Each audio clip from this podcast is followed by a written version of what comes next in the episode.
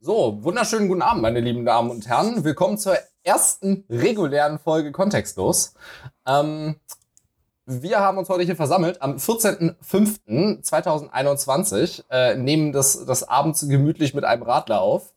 Ähm, das stimmt ich trinke nicht. keinen Radler, ich muss das kurz dementieren, aber guten Tag auch von meiner Seite. Ich trinke auch eigentlich nicht so wirklich freiwillig Radler. Es war reduziert bei Aldi und hat in den Vibe des Tages gepasst. Wir hatten Sommer, nicht vergessen. Es war kurze Zeit, war Sommer. Jetzt ist wieder Wetter scheiße. Wie warm war es heute bei dir? 15 Grad oder so. Ja, hier auch. So was aber war ganz nett sonnig. Also man konnte so ein Stündchen vorhin gut draußen sitzen. Oh, sehr nett. 15 Grad und feucht war es hier. Ist es nicht schön? Ach, cool. Es war ein Traum. Aber da wir jetzt schön deutsch das, äh, das Wetter schon abgehakt haben, top. Punkt 1 auf der Agenda abgeschlossen können wir sagen, herzlich willkommen zu Kontextlos mit Conny. Kontextlos mit Johnny und Nils.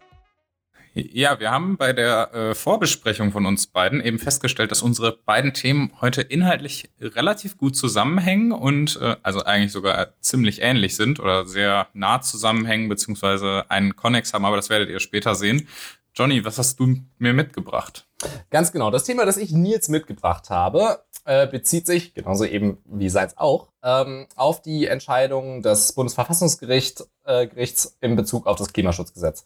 Ähm, und im Grunde genommen habe ich eine Frage, nämlich wie er als, als großer Babyjurist bei uns in der Redaktion ähm, die, diese Entscheidung einordnet oder einordnen würde in der Hinsicht, dass die Argumentation, ja, okay, wir äh, kippen das so, wie es ist, weil ihr einen ordentlichen Plan für die Zukunft haben müsst, weil es ansonsten jüngeren Generationen gegenüber nicht zu rechtfertigen ist, dieses, äh, keine Ahnung, sagen wir, fahrlässige Handeln ohne ein, ein wirklich äh, stramm genuges, äh, regelbares Klimaschutzgesetz.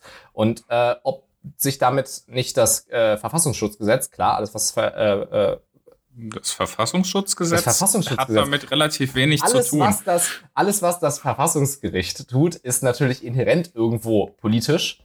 Aber ob das damit dann im Prinzip eine, eine Grenze überschreitet, ob man das so sagen könnte. Ich bin da natürlich äh, rein als, als, als Wirtschaftsingenieur nicht so tief drin äh, in der Thematik. Wirtschaftsingenieur. Als angehender Wirtschaftsingenieur. Wirtschaftsingenieur der Herzen äh, stecke ich da natürlich nicht so tief drin. Und deswegen würde mich ehrlich interessieren, was du meinst. Also ich, äh, also erstmal, ich glaube, man muss das mal eben kurz so zusammenfassen. Also es ist eine Entscheidung, die ist, äh, ich habe es mir lustigerweise auch noch aufgeschrieben, ist am 24. März schon entschieden worden, aber jetzt erst am 29. April, also vor gut zwei Wochen veröffentlicht worden. Und äh, damit wird eben das Klimaschutzgesetz gekippt, aus dem, oder teilweise gekippt, und für verfassungswidrig erklärt eben aus dem Grund, dass die Bundesregierung keine Klimaziele konkret über 2030 hinaus äh, definiert hat. Das, äh, ist das hat doch die EU schon gemacht. Hallo, warum sollen wir uns Arbeit machen? Was ja gut, das? Die, das Problem an der, das Problem an dem Klimaschutzplan der EU ist halt, dass er einfach nicht nicht alle Sektoren umfasst. Das ist halt ja. das, äh, das mhm. Ding daran. Aber ich glaube, da kommen wir später auch noch zu. Aber nee, also prinzipiell hat die hat das Bundesverfassungsgericht jetzt erstmal gesagt, okay, ihr habt da nicht äh, weit genug in die Zukunft gedacht. Und das würde dann die Freiheitsrechte der jüngeren Generation verletzen. Also ich sag mal auch unserer Generation. Wir werden ja wahrscheinlich noch ein paar Jährchen, wenn alles gut geht, über 2030 hinaus äh, auf dieser Erde leben. Rente, ähm, Renten zahlen und äh, mieses Wetter haben. Und keine Renten bekommen und so Geschichten. Aber ähm, Ach, die auf Zukunft jeden Fall. klingt wunderschön. Auf jeden Fall ist es so, dass das Bundesverfassungsgericht gesagt hat, ähm, gut, die, es wären sehr starke Grundrechtseingriffe notwendig, wenn man bei diesen Klimazielen bliebe, weil die nicht ambitioniert genug wären und es keine über 2030 hinaus gibt. Und damit haben sie dann so eine sogenannte eingriffsähnliche Vorwirkung erfunden. Und äh, an dieser machen sie eben die Grundrechtsverletzung oder diese anvisierte Grundrechtsverletzung der Beschwerdeführerinnen und Beschwerdeführer fest, die nämlich äh, halt auch junge Menschen sind. Ich meine, da waren ja Fridays mhm. for Future ja. zum Beispiel beteiligt und äh, die werden dort halt eben so als in ihren Grundrechten verletzt angesehen. Ja. Was ich davon halte, ich finde es aus einer politischen Perspektive natürlich sehr, sehr richtig. Also natürlich ist es aus meiner Sicht total wichtig, das habe ich, weiß nicht mehr, ich habe das, glaube ich, im Lunch-Meeting-Podcast mal erwähnt. Ähm, muss ich mal nachhören, können wir euch vielleicht noch in die Shownotes packen, aber ähm, es ist halt so, dass Politiker gerne in Legislaturperioden und nicht in Jahrzehnten oder Jahrhunderten denken. Definitiv. das ist e- eben halt Habe der ich schon Punkt. einen Artikel drüber geschrieben. Hast du schon einen Artikel drüber geschrieben? Ja. Genau, die können wir auch sicher in die Shownotes packen. Ähm, es ist halt so, dass das, äh, dass es ein Problem der Politik ist, dass sie eben eher kurzfristig denkt und sehr auf Wiederwahl bedacht. Mhm. Da, So. da, warte, da würde ich kurz, kurz eben, eben reingrätschen, eben wegen dieser Geschichte. Ähm, ich habe diesen Artikel geschrieben über äh, eben kurzfristige Na Maßnahmen, die keine Lösungen sind. Und das wäre nach, ich glaube, unserer beider Definition dieses Klimaschutzgesetz auch gewesen im Grunde genommen, weil es ja inhaltlich, okay, Nils, Nils schüttelt ein bisschen mit dem Kopf, aber rein inhaltlich würde ich auch sagen, dass es zu inkonkret ähm, war und, äh, und im Prinzip zu kurz gefasst. Es wurde ja im Prinzip wirklich sehr flott verabschiedet dann, ähm, als das Ganze in der, in der Debatte war, eigentlich geradezu erschreckend. Ich weiß, ich saß noch beim Bier und es war plötzlich, ich hatte damit gerechnet, da gibt es noch zwei Wochen Diskussion drüber und es war plötzlich durch. Ähm, es wirkt ein bisschen wie eine Übersprungshandlung und so, als hätte man sich im Zugzwang gesehen und hat dann halt mal was gemacht, weil dann ist es für diese Legislaturperiode abgehakt und äh, im Prinzip nicht mehr nötig. Man schiebt es quasi in die nächste. Dann wird das Thema irgendwann nochmal durchgekaut und es ergibt sich immer und immer und immer wieder was. Und dann sind wir bei dem, was du meintest. Man denkt nicht in Jahrzehnten, man denkt in Kurzzyklen. Ja, okay, ja, von der, äh, von der Warte aus kann ich das, kann ich die Argumentation nachvollziehen, ja. Ähm, es ist aber halt so jetzt, dass das Bundesverfassungsgericht das entscheidet und das, ich sehe das als ein bisschen problematisch. Ich finde einerseits äh, juristisch diese äh, Argumentation sehr konstruiert. Also das äh, ist ein, es ist wirklich ein Novum. Das kann man durchaus so, so bezeichnen. Das ist vom Bundesverfassungsgericht so in der Form noch nie entschieden worden. Und das ist ja eine Sache, die lässt sich natürlich auch auf ganz viele andere äh, Gebiete umdeuten, jetzt mal abgesehen vom Klimaschutz. Wenn wir jetzt überlegen, okay, wir zahlen in die, äh, in die Rentenkasse ein, Ja, wir jetzt als junge Menschen und dieses Umlagesystem, ich meine, Mhm. da, da könnte, könnte man noch Das ist ein drei, so drei andere. Podcast-Folgen zu, zu füllen, wie das mit dem Rentensystem ist. Aber wir sehen halt, okay, Rentensystem funktioniert nicht. Äh, ich weiß gar nicht, vielleicht haben wir da irgendwas auch was zu bei Keep It Liberal, können wir euch vielleicht auch noch in die Shownotes packen. Aber Drei ähm, Artikel von Micha, ja, safe. ja, sowieso. Aber auf jeden Fall Rentensystem äh, funktioniert nicht. Gut, und wenn das Bundesverfassungsgericht jetzt sagt, wenn wir rechnen das jetzt einfach mal aus, so ein bisschen wie bei jetzt beim Klimaschutzgesetz, Ja. wir rechnen das jetzt einfach mal aus und dann sehen wir, okay, diese Generation zahlt ihr ganzes Leben lang da hohe Beiträge ein, womöglich noch höhere Beiträge, weil die erhöht werden müssen zwangsläufig, wenn das so weitergeht. Und äh, am Ende kriegt sie aber nichts raus. Und wenn das Bundesverfassungsgericht jetzt sagt, okay, damit wird äh, eben stark in äh, am Ende auch in Eigentumsrechte eingegriffen, ne, das ist natürlich klar, Steuerabgaben, Verfassungsrecht ist äh, nochmal sehr, sehr kompliziert, ist jetzt sehr simplifiziert. Das ist jetzt keine, kein juristisches Hochrecht, was ich hier betreiben will, aber es lässt sich eben auf andere äh, Gebiete ausweiten. Es lässt sich auch auf kurzfristigere Fälle ausweiten. Also zum Beispiel, es ist auch versucht worden, ist, glaube ich, fast immer gescheitert. Aber es ist ja auch versucht worden zu sagen von Leuten, okay, die geklagt haben beim Bundesverfassungsgericht, Verfassungsbeschwerde erhoben, aber auch vor den Verwaltungsgerichten, die gesagt haben, die Corona-Maßnahmen sind zu lasch. Ja. Und das ist halt auch so ein Punkt, äh, wo man sagen kann, und das kann man durchaus äh, dann auch mit dieser Argumentation vertreten, dass man sagt, okay, das Gericht kann jetzt hier einen härteren Lockdown anordnen. Das Problem ist halt, dass dem Bundesverfassungsgericht wird das sowieso schon häufig vorgeworfen, dass es sich eben so ein bisschen zum Ersatzgesetzgeber aufspielen würde. Und das ist halt immer sehr, sehr schwierig, weil es im Endeffekt ist die, die Gesetzgebung, die Gestaltung, die Legislative liegt beim Parlament und das natürlich auch noch viel mehr demokratisch legitimiert. Klar, das Bundesverfassungsgericht will ich nicht absprechen, ist auch demokratisch legitimiert, aber es ist noch viel mehr demokratisch legitimiert, weil das Parlament halt einfach direkt durch den Bürger Ja. gewählt wird. Und äh, das sehe ich da so ein bisschen problematisch, dass das Bundesverfassungsgericht sagt, okay, ihr müsst hier ganz Das- konkret Maßnahmen ergreifen. Das ist ja auch Ja. wieder so ein Funktionsunterschied an der Stelle. Das ist ein bisschen wie die Geschichte mit der, mit der MPK, also ähm, ja, wie die Geschichte mit der MPK. auch die ist demokratisch legitimiert, aber ähnlich wie das Bundesverfassungsgericht ist man dann in einer Situation, wo die sich eine Kompetenz nehmen und im Grunde genommen ausführen. Keiner weiß so genau richtig, wie legit ist es jetzt an der Stelle. Äh, naja, sie, nee, nee, nee, was, das ist. Nee, sie tun was, für, wofür sie nicht gewählt wurden, im Grunde genommen. Nee, nee, das ist, nein, tun sie auch nicht. Das ist ein schlechter Vergleich, weil die MPK okay. ist kein Verfassung. Die MPK, diese, diese Ministerpräsidentenrunde, die ist kein Verfassungsorgan. Die hat die, äh, die ist nirgendwo vorgesehen im Gesetz. Die hat im Endeffekt die, äh, die rechtliche Qualität von einer Skatrunde am Abend. Ähm, deswegen, also das ist ja, im Endeffekt. Ob das, kein, ob das kein Verfassungsorgan ist oder nicht, ist nee, es hat, ist im Endeffekt ja egal an der Stelle. Ja, das ist dir als Nicht-Jurist jetzt egal, aber es ist, das, da muss man schon deutlich einen Unterschied machen, weil das ist am Ende, ist es eine, äh, eine informelle Runde quasi, die sich auf was einigt und das wird dann am Ende von den äh, Landesverordnungsgebern äh, wird das durchgeführt. Das ist schon also so wie das gelaufen ist, rechtlich ist dieses Verfahren sauber. Es ist halt, es ja. ist halt einfach nur extrem undurchsichtig und das ist halt der große Kritikpunkt daran. Äh, nee, das, also das Bundesverfassungsgericht, es ist immer, immer sehr, sehr umstritten. Wie weit dürfen die gehen? Wie weit dürfen die sich äh, Dinge ausdenken, in Anführungszeichen. Ich meine, sie haben auch schon sehr, sehr richtige Sachen gemacht mit dieser gewissen Rechtsfortbildung, die sie machen. Sie haben in die Verfassung Grundrechte hineingelesen, die da so ausdrücklich nicht stehen, aber zum Beispiel das Recht auf informationelle Selbstbestimmung. Natürlich hat da mhm. 1949 noch keiner dran gedacht, dass, äh, dass ich gerne meine Daten vernünftig geschützt haben möchte 2021. Aber äh, ja gut, es ist halt äh, nun mal mit der neueren Zeit gekommen. Deswegen ist es auch richtig und sinnvoll, die Verfassung im äh, Geiste der aktuellen Zeit auszulegen. Das ist ja in den USA immer so ein Riesenthema. Wie wird die US-Verfassung ausgelegt?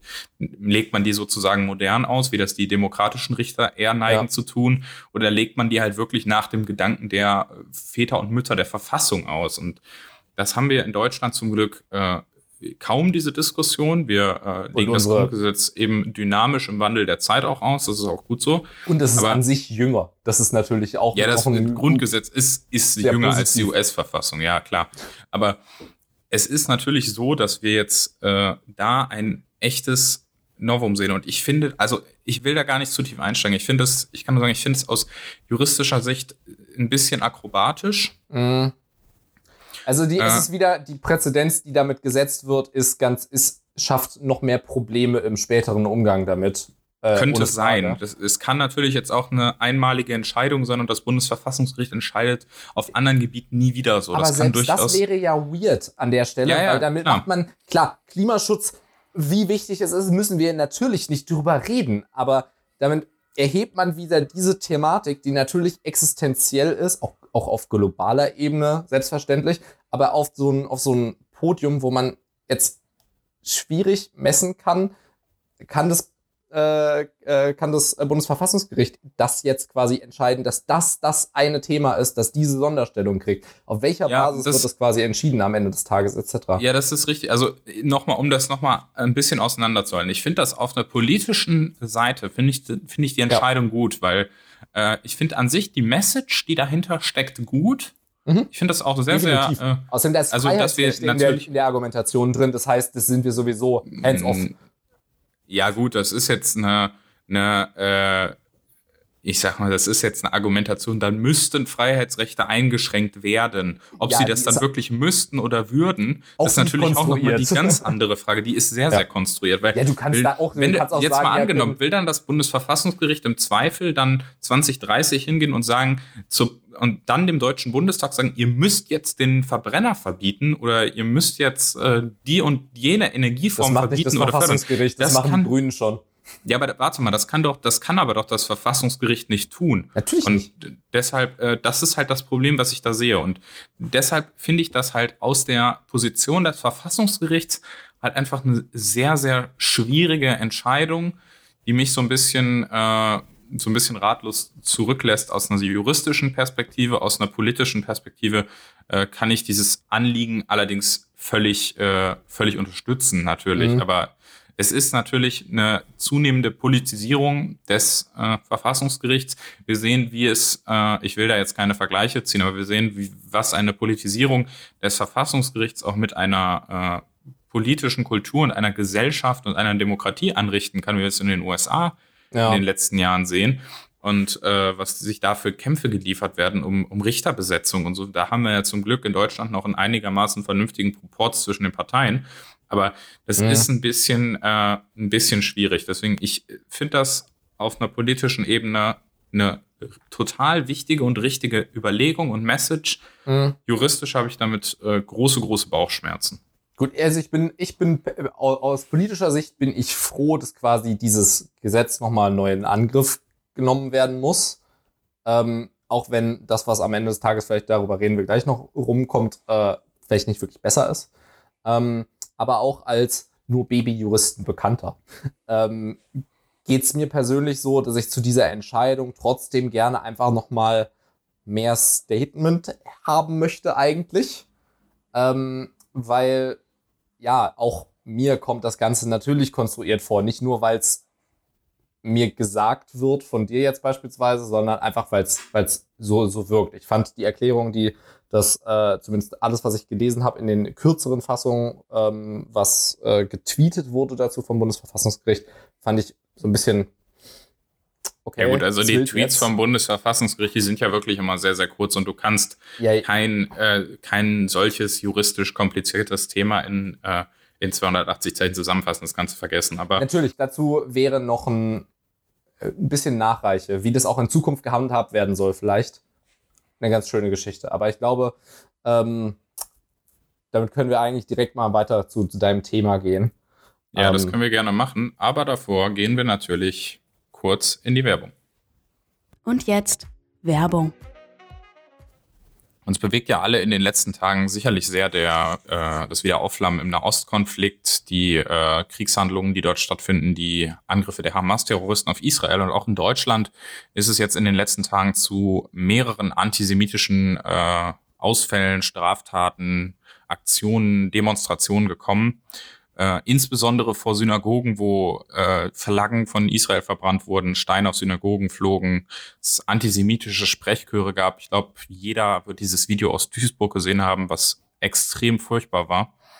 Auf jeden Fall ist von unserem Gastautor Leonard Kaminski jetzt ein Artikel erschienen, wie er aus der Perspektive einer fiktiven jüdischen Person 21 Tage in Deutschland beschreibt und dort aufzeigt, wie eben verbreitet noch der Antisemitismus in Deutschland ist und äh, wie er jetzt auch aktuell wieder zum Vorschein kommt, wie viele antisemitische Straftaten es gibt. Und ich denke, es ist sehr lesenswert und es ist auch echt ein Appell an alle Demokraten. Steht auf gegen Antisemitismus, macht euch stark dagegen.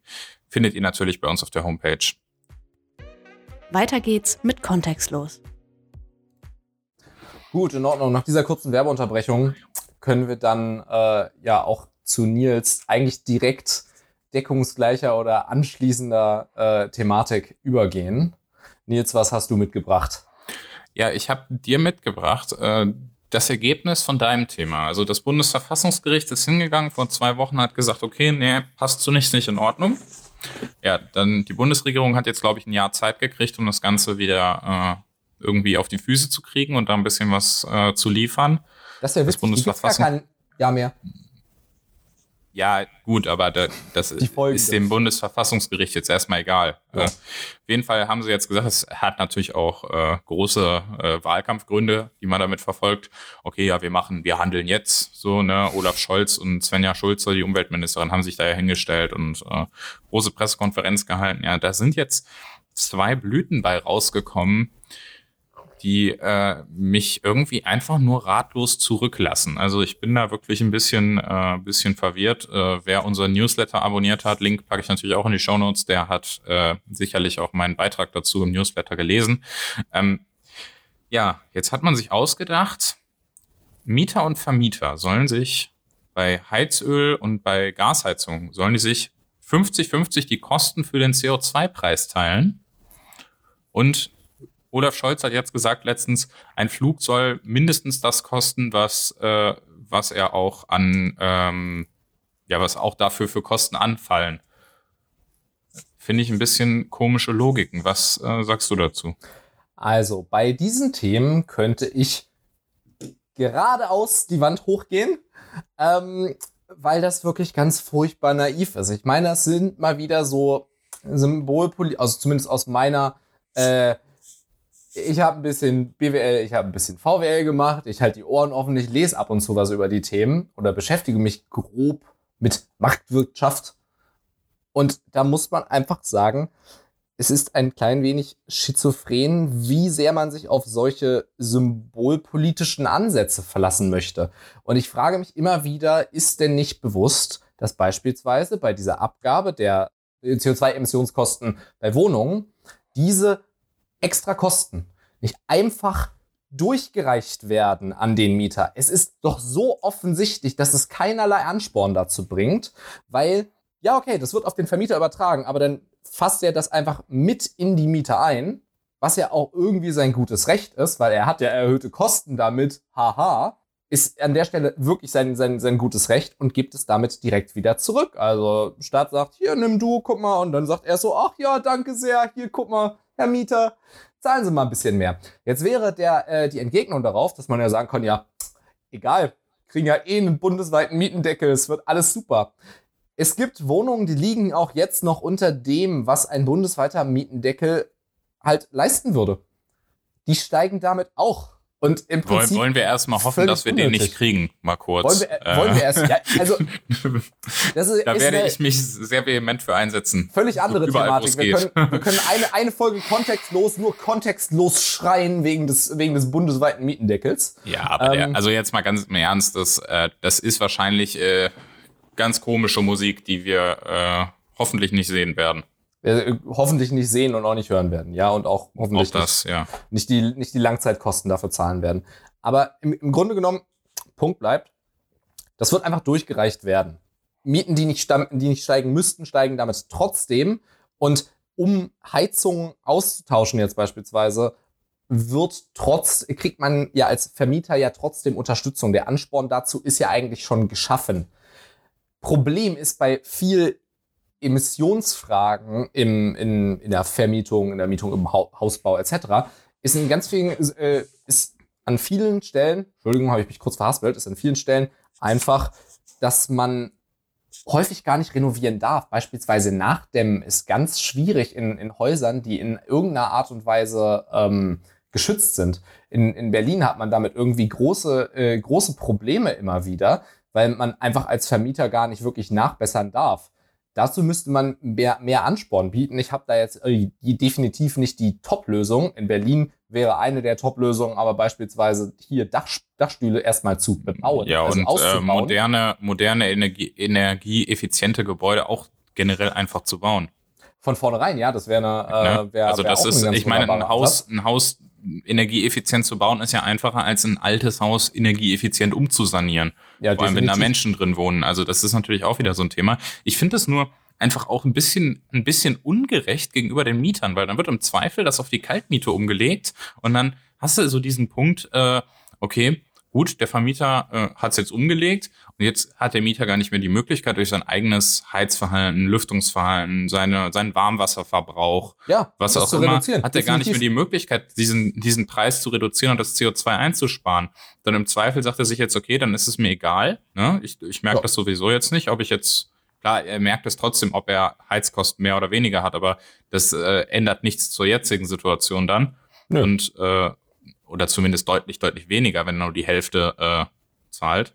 Und dann im Endeffekt wird ihm die Möglichkeit genommen, und er darauf selber ein, ihm wird diese Einflussmöglichkeit genommen. Genau, er kriegt einfach diesen pauschalen Kaltmietenaufschlag. Am Ende steigt das Mietniveau noch weiter, was die Bundesregierung ja überhaupt sowieso nicht im Griff hat, weil man wirft lieber noch mit Bürokratie um sich, denkt sich ein Umwandlungsverbot aus, Artikel in den Show Notes und äh, so Geschichten. Also ich weiß nicht, ich, ich kann dieses, diese Denkweise nicht verstehen. Also ich, das ist, glaube ich, einfach ein, ein Zeugnis eines absoluten Nichtvertrauens in die Marktwirtschaft, was man da sieht. Ja. Und das wundert mich jetzt aber natürlich bei der SPD relativ wenig.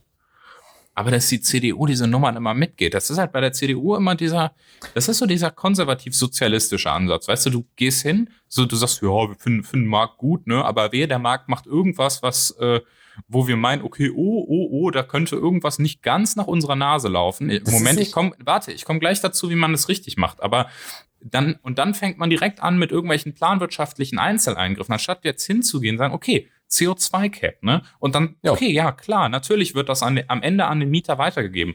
Es wird auch weitergegeben, wenn ich äh, mit dem Flugzeug fliege. Das wird weitergegeben, wenn, wobei die, glaube ich, noch ausgenommen sind aus dem Emissionshandel. Aber es wird weitergegeben, Die wenn ich schon meine- mit inbegriffen. sind mit Flugzeugen? Aktuell? Ja. Nein. Das war das, was ich dazu gelesen hatte, zumindest. Ich war auch überrascht. Aber ich Ich ja bin der Meinung, Stelle. dass sie nicht, äh, nicht inbegriffen werden, aber es ist auch egal. Auf jeden Fall, aber wenn ich jetzt zum Beispiel jetzt ganz aktuell CO2-Steuer mein Auto tanke, so, dann gibt natürlich, gibt dann äh, Aral oder Shell oder wo auch immer ich jetzt tanken geht, die CO2-Kosten an mich weiter. Das ist ja gar keine Frage. So, am Ende landet es immer beim Verbraucher.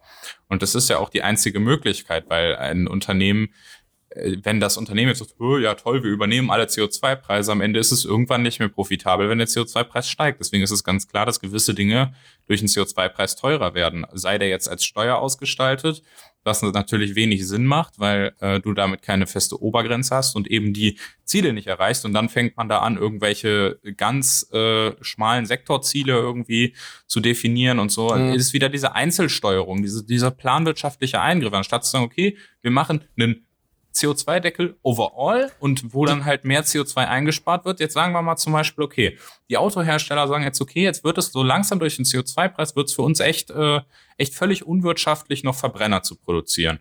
Und jetzt fangen die an, fast nur noch E-Autos zu produzieren. Der CO2-Ausstoß sinkt rapide. So, und jetzt äh, geht es halt so weit, dass die halt ihr Sektorziel wahnsinnig übertreffen und andere Sektoren aber halt zum Beispiel noch mehr brauchen, weil die noch nicht so weit sind. So. Und dann kannst du durch einen sektorübergreifenden Emissionshandel natürlich völlig problemlos die Zertifikate ja, in den klar. anderen Sektor verschieben. So. Und das ist halt, das ist halt einfach der große Systemfehler, weil wenn man sich das mal anguckt, ähm, ich würde auch hier gerne eine äh, Folge von der Lage der Nation verlinken, die haben das ganz gut aufgedröselt.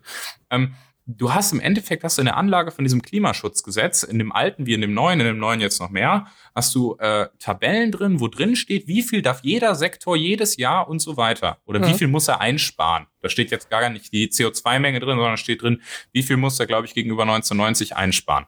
Und das ist halt einfach diese planwirtschaftliche Einzeldenke. Das ist so typisch konservative Industriepolitik. Aber Das das, ist- ist einfach, die Sache das wird doch dem ist- 21. Jahrhundert nicht gerecht. Ich würde es dem, ich würde es nicht mal dem Konservativismus zuschreiben, sondern mehr einer CDU, die sich aktuell in irgendeiner Art und Weise im Zugzwang sieht, weil wir haben eine, haben eine Wahl, die kommt und sie merken, ja, okay, uns ist die Zeit ein bisschen weggelaufen und das Vertrauen auch aktuell, vor allem bei Themen, die die Welt aktuell bewegen sei, und eben vor allem voran dabei Umweltschutz.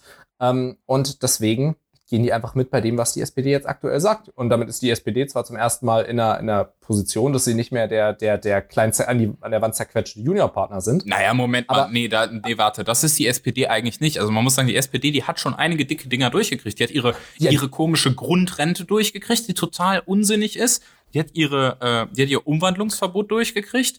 Äh, das Ja, kriegt sie durch. Und die CDU die- kriegt dafür irgendwelche Geheimdienstbefugnisse. Also ja, ist jetzt, aber immer wenn die, wenn die, wenn die CDU dazu selbst keinen vor entsprechenden Vorschlag hat zu der Thematik, das ist ja denen ganz einfach egal. Es geht ja drum, ja, okay, wir haben ja was gemacht und hey, guck mal, wir waren da dabei. So ist ja, dann können zumindest sie irgendwas so nehm- von, so von ich Bewahren der Schöpfung erzählen und dann, ja. Ja, ganz genau. Muss- musst du nur ein kleines bisschen anders framen. Ich habe es übrigens noch mal kurz nachgeguckt. Flughandel, äh, Flughandel. Ja, der Flughandel. Der Ähm, Flughandel, okay, in- hast du wieder, wieder ein schönes ja, Wort ich erfunden? Wieder ein wunderbares Wort erfunden. Bitte hier äh, aufschreiben. Und nee, innereuropäischer Flugverkehr ist ähm, auf jeden Fall vom europäischen Emissionshandel gedeckt seit 2012. Okay. Und äh, das ist da die, das heißt, das, was ich dazu äh, kurz angelesen hatte, leider noch nicht fertig. Ähm, die Antwort auf Scholz, es wird keine innereuropäischen Flüge unter, äh, unter 50 Euro geben, ist ganz einfach, ja, das ist ja schön und gut, aber dann sag doch nicht, dass der Flug so viel kosten muss und ziel darauf ab, sondern setz doch einfach den entsprechenden CO2-Preis, der aus einem CO2-Deckel entspringt, an. Also setz den Deckel Ja, aber du musst, an, den, um du, musst doch den, Wert du musst den Preis doch gar nicht ansetzen. Du musst einfach sagen, wir deckeln das und du, du musst für dein CO2 bezahlen. Und dann Nein, wird das wir- am Ende vielleicht dabei rauslaufen, vielleicht aber auch nicht. Wieso? Also ich meine, es gibt doch diese Geschäftsmodelle. Du siehst das doch, dass, dass das alles, das ist doch alles Ich querfinanziert. sag doch bloß, dass der, ich sag doch bloß, dass quasi der Deckel so angesetzt werden muss, dass am Ende des Tages halt klar ist, unser CO2-Deckel, der bringt was. Der ist quasi tief Ja, aber der muss, angesetzt. der muss aber nicht um- an einem, der muss aber nicht an 50 Euro pro, muss äh, pro an 50 Flug Euro angesetzt gewechselt. sein, sondern der muss an, sondern der muss an 1,5 Grad aus Paris Ja, angesetzt genau. Du sein. musst dir nur sicher Ne? sein, dass quasi dieser Flug gerade fair genug ist, weil ganz europäisch oder zumindest in Deutschland ausreichend CO2 eingespül- äh, eingespart wird, um diesen Flug zu offsetten, um trotzdem noch im allerbesten Fall Paris zu erreichen.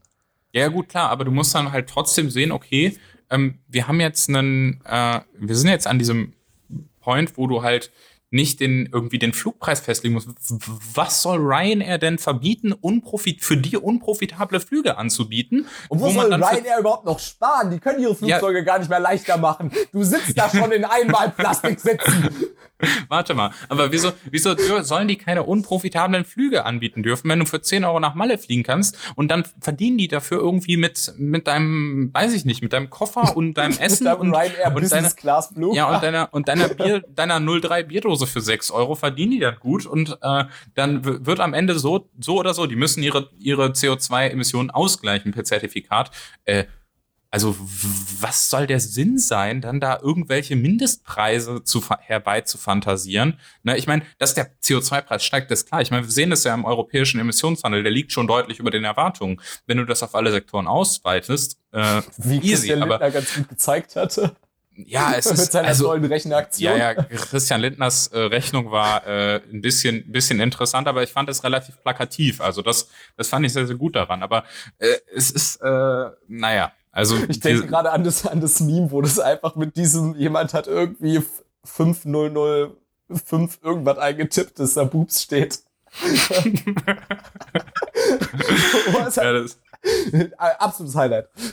ja, sehr, sehr gut auf jeden Fall. Nee, aber genau, was ich noch, äh, noch sagen wollte, es ist einfach diese, diese einfach Ungläubigkeit an die, oder nicht, dieses, wie, wie ist Es das ist Wort? wieder, es ist wieder, na, Man glaubt einfach nicht an den Markt. So, du es ist, glaubst, die glauben nicht es ist an die, blasphemisch, willst du Es sagen. ist fast schon blasphemisch, wenn man, Ja, je nachdem, also- wie man, wie man sich jetzt, äh, in welcher Beziehung man sich jetzt zum, äh, zur Marktwirtschaft befindet. Aber Wobei, wenn man mal wirklich äh, ganz, in ganz dem Fall würde ich das rangeht, auch, äh, würde ich das auch unterschreiben. Es, es geht drum, dass ein CO2-Preis eingeführt jetzt und dann sagt, sagt Scholz Ja, halt, den gibt- den gibt es ja schon. Ja, ja, ja, eben. Aber das, es wirkt so, als würde das jetzt wieder neu eingeführt werden. Ich spreche gerade so aus der, man kriegt es ganz am, noch mehr am Rande als ich Perspektive, ne? Und dann sagt Scholz, ja, CO2-Preis, ein Flug kostet jetzt 50 Euro. Das ist der Preis. Wir haben euch einen Preis versprochen, da. Das ist jetzt teuer und eure Nachbarn fliegen jetzt einmal weniger im Jahr. There you go. Tun sie nicht. Tun sie nicht. Natürlich tun sie nicht, aber weil Flixbus fahren für 5 Euro weniger lohnt sich auch nicht. Ja. Aber auch, auch nicht für die Umwelt wahrscheinlich. Ich weiß nicht, was Flixbus macht. Ich weiß es nicht. Also ich kann, ich kann nicht die, äh, ich kann nicht sagen, ob ich, wenn ich jetzt nach Berlin fahre oder fliege, ob das mit dem Flixbus oder mit dem äh, im voll ausgebuchten Flieger besser ist für die Du Umwelt. kannst, dich, Aber, du kannst dich per DHL Go Green verschicken lassen, die letzten paar Meter im E-Auto fahren. oh, das ist raffiniert. Naja, das überlegen wir uns dann, wenn es soweit ist. Ich glaube, wir, wir kommen beide zu dem Schluss, dass das nicht sehr sinnvoll ist, was die Bundesregierung da jetzt äh, vorhat. Nein, der Vorschlag ist einfach nur völlig, völlig bescheuert. Also es gibt dafür wirklich keine, sagen wir, na, ja, Ökon ökonomische Wissenschaften. Ökonomie ist auch eine Wissenschaft. Und äh, Ja, deswegen habe ich da auch dir das Thema Grundlage. mitgebracht und du hast mir das erste Thema mitgebracht. Das hat eigentlich ganz gut, äh, ganz gut soweit gepasst, ja, oder? Haben wir gut schön gemacht, finde ich. Ja. Da können wir Also- jetzt ja fast über unseren Tweet der Woche reden. Warte, mein Fazit dazu Oh. ist, es ist einfach nur Wahlkampf, weil die sehen gerade einfach eine starke grüne Partei. Ja. Okay. Und Gut. wollen im Prinzip, mein, mein Appendix dazu, wollen noch simplere, noch plakativere Lösungen bieten an der Stelle. Also Lösungen in, mit großen Anführungszeichen. Lösungen. Ja, ja. Mm. Okay. Ich glaube, dann äh, kommen wir zum Tweet der Woche. Soll ich anfangen? ich, soll, warte, Ja, ich, mein- ich möchte, ich möchte, du fängst an. Du fängst ich fang- an. ich fange mit meinem Tweet an. Da muss ich auch kurz was vor, voranschicken. Wir haben nämlich äh, überlegt und haben uns dann tatsächlich dagegen entschieden, heute äh, in größerem Rahmen über den Nahostkonflikt zu sprechen, weil äh, wir uns beide da nicht in der Lage zu sehen, das Ganze vollumfänglich und wissenschaftlich, historisch und alles Mögliche korrekt Es ist auch nicht einzuordnen. unser Bier dazu, irgendwie im allergrößten Sinne eine Meinung zu haben und das zu lösen. Naja, zu lösen nicht. Ich, ich meine, wir haben da sicherlich unsere, unsere privaten Meinungen zu, aber es ist im Endeffekt, also für mich ist jedenfalls ganz klar, ähm, ich äh, sehe absolut, dass äh, Israel das Selbstverteidigungsrecht hat, wenn sie von Hamas-Terroristen angegriffen werden. Das steht, glaube ich, völlig außer Frage. Und es ist halt so, dass ähm, diese Angriffe, die jetzt in Deutschland stattfinden, also ich meine, wenn ich ein Problem mit der israelischen Regierung habe, dann stelle ich mich vor die Botschaft und fange nicht an, in Deutschland lebende Juden und ihre Gotteshäuser anzugreifen. Und das finde ich einfach diese antisemitischen Taten, die da begangen werden, finde ich unglaublich. Jedenfalls, äh, mein Tweet der Woche dreht sich darum. Und ähm, es ist, er ist von äh, Lena Pritula von der Jüdischen Studierendenunion Deutschland und sie hat äh, vorgestern getweetet, more Humus, less Hamas und äh, ich fand diesen Tweet einfach hervorragend. Den habe ich gesehen, der war wunderbar. Der war richtig, richtig gut. Das fand ich, äh, den musste ich auf jeden Fall jetzt hier reinnehmen. Ich bin mit Trauer am Herzen Humus kaufen gegangen, nachdem ich den Tweet gesehen habe, actually. Ich habe tatsächlich heute Humus vergessen beim Einkaufen. Das ist, Ach, äh, Nils. Das ist eine Schande. Nils, Nils hat einfach keinen Soli. Sieht man mal. Digga, ich wohne seit, ich wohne seit drei Wochen alleine, also äh, tut mir leid, da äh, vergisst man noch mal Sachen beim Einkaufen. Da vergisst man manchmal Sachen beim Einkaufen. Ja gut, dann gehen wir mal direkt zu meinem wirklich viel hochqualitativeren Tweet. Ähm, heute äh, es war das ja der erste Tag des, Oh ja, heute war äh, erster Tag des, des äh, FDP-Bundesparteitag. Und äh, im Prinzip die Einführung dieses Parteitages bestand zu großen Teilen daraus, dass äh, häufig wiederholt wurde, dass man doch, wenn man irgendwelche Fragen zum Ablauf oder zu irgendeiner Entscheidung hätte, man die Hotline anrufen könnt, äh, könnte. Daraufhin wurde aber jedes Mal wieder gesagt, ja okay, ähm, eigentlich wollen wir nicht, dass ihr die Hotline anruft weil jedes Mal genervt nachgeschaut wurde, ob da denn jetzt jemand drin hinge. Eine Person hat angerufen übrigens. Ja, zur ähm, Erklärung kurz, es musste immer, es musste immer gewartet werden bei den Abstimmungen, falls jemand drin ist, der, der dann irgendwie hat, genau. an der Stimmabgabe gehindert ist, damit der dann noch abstimmen kann. Ja. So. Und äh, meine, da ich natürlich immer extrem voller Kontext, der Laden hier heißt kontextlos und nicht ohne Grund, ich bin hier, äh, habe ich dazu geschrieben auf, äh, natürlich habe ich dazu getweetet, FDP Bundesparteitag 2021 ist einfach das neue Hotline-Bling, ähm, was auf viel Unverständnis gestoßen ist, was ich furchtbar lustig finde. Und mein Tweet der Woche endete damit, dass die FDP, also FDP, ganz einfach nur drei Fragezeichen unter diesen Tweet runtergehauen hat. Das war wirklich. Was, was übrigens heute 100 100 Likes, also heute, jetzt 100 Likes geknackt hat. Entsprechend ähm, herzlichen Glückwunsch an die FDP. Auf ein gutes Wahljahr 2021. Es kann nur gut werden. Die Social Media Teams sind heiß. Kann man nicht anders sagen. Und ja. Also die drei Fragezeichen sind jetzt im Social Media Team der Freien Demokraten oder wie? Darf ich das verstehen? Das ist ein sehr lustiger Witz. Oder? Ja. Also, ja, das ist ein wirklich sehr lustiger Witz. Siehst du mich lachen? Nein. Bei weiteren denke, Fragen bitte die Hotline anrufen die Hotline müsst ihr auf jeden Fall äh, anrufen und ähm, ich denke, damit sind wir auch relativ am Ende. Ich habe aber noch eine wichtige Frage, Johnny. Hast du den äh, Big Tasty Spar wie heißt der? Der, der Spargelburger? Ah, den Big Spargel Hollandaise. Nein, aber Marinus den. hat ihn. Marinus hat ihn probiert. Hast du also, Marinus gefragt, wie er geschmeckt hat? Weil ich habe ihn hab tatsächlich nicht, nicht, gefragt. Aber wenn ihr das hier hört, dann öffnet ihr jetzt Twitter und tweetet at Marinus ich weiß gar nicht, wie genau. Wie Im genau Marinus äh, 1208 heißt der. Ed Marinus 1208 und fragt ihn, wie der Big Spargel Hollandaise geschmeckt hat. Das ist wichtig. Das ist wichtig und, äh, und taggt uns auch gerne, twittert unter dem Hashtag kontextlos. Und ähm, ja, Ab wir freuen uns natürlich. Äh, wolltest du da noch was zu sagen? Ja, ich wollte noch eine Sache dazu sagen. Wir müssen, falls wir im Stream diesen, dieses Tasting, das Big Spargel Hollandaise Tasting durchführen wollen, werden sie das etwas aufschieben müssen. Es kann sein, dass ich für geraume Zeit nichts mehr schmecken werde. Wir haben heute einen neuen Toaster erhalten.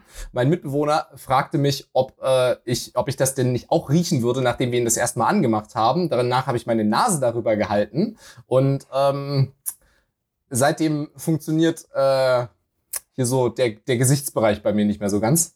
Entsprechend, äh, Kinder, macht das nicht. Lest zuerst die Anleitung, schmeißt sie nicht direkt in die Papiertonne.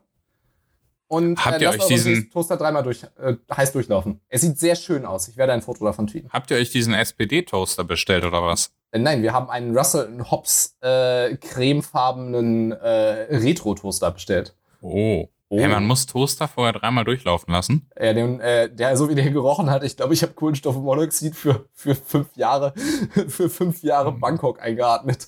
Okay, na gut, dann will ich dir mal die Daumen drücken. Ja, wie gesagt, also Big Spargel Hollandaise wird noch äh, gecheckt, auf jeden Fall.